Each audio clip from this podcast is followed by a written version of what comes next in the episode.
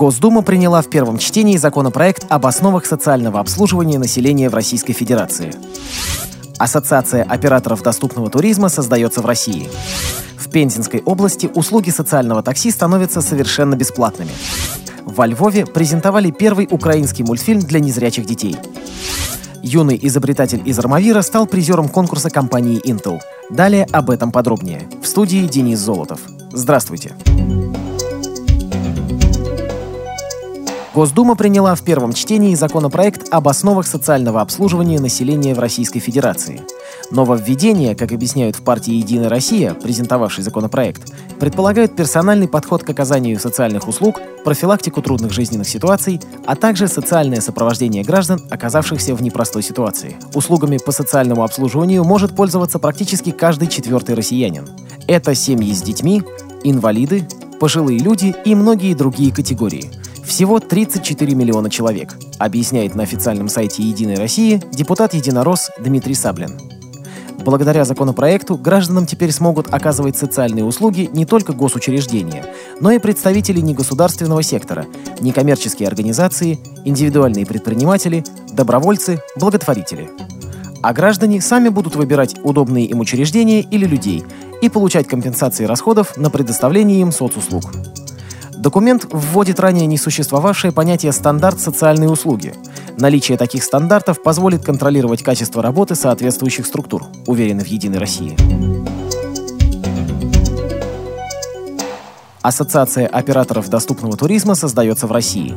Об этом сообщил заместитель руководителя Ростуризма Евгений Писаревский на семинаре по туризму 29 мая.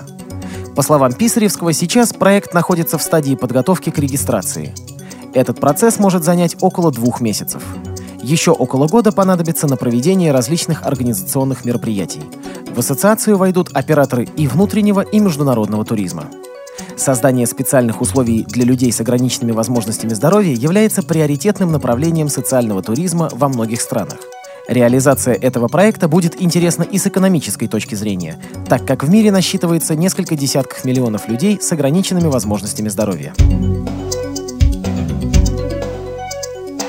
С июля в Пензенской области услуги социального такси становятся совершенно бесплатными. Со второго полугодия все расходы на содержание социального такси поделят между собой областной и местные бюджеты муниципальных районов и городских округов.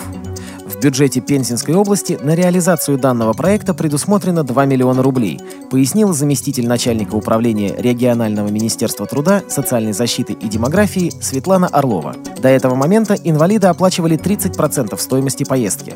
Один километр пути обходился им в 4 рубля, Остальные 11 рублей доплачивал бюджет. Теперь проезд для инвалидов не будет стоить ни копейки. В ведомстве заверили, что готовы к росту спроса на услуги социального такси и рассматривают возможность увеличения таксопарка. В помещении Львовского горсовета прошла презентация первого украинского мультфильма, адаптированного для незрячих детей. Вниманию юных зрителей представили классику украинской анимации – мультфильм «Солнечный каравай». В основе проекта лежит метод тифлокомментария, закадрового описания видеоряда. Он отличается от субтитров, аудиоверсии фильма и аудиокниги. В таких фильмах крайне важно сделать правильное описание изображения на экране, ведь часть зрителей вообще никогда не видела и не имеет визуальных образов.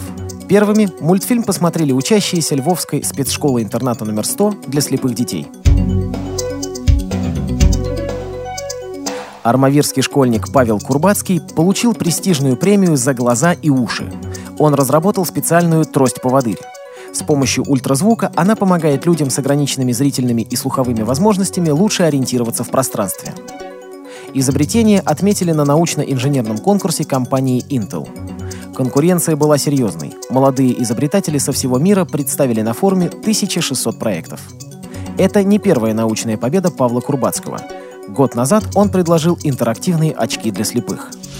При подготовке выпуска использованы материалы информационных агентств и интернет-сайтов. Мы будем рады рассказать о новостях жизни незрячих и слабовидящих людей в вашем регионе. Пишите нам по адресу новости собака ру. Всего доброго и до встречи!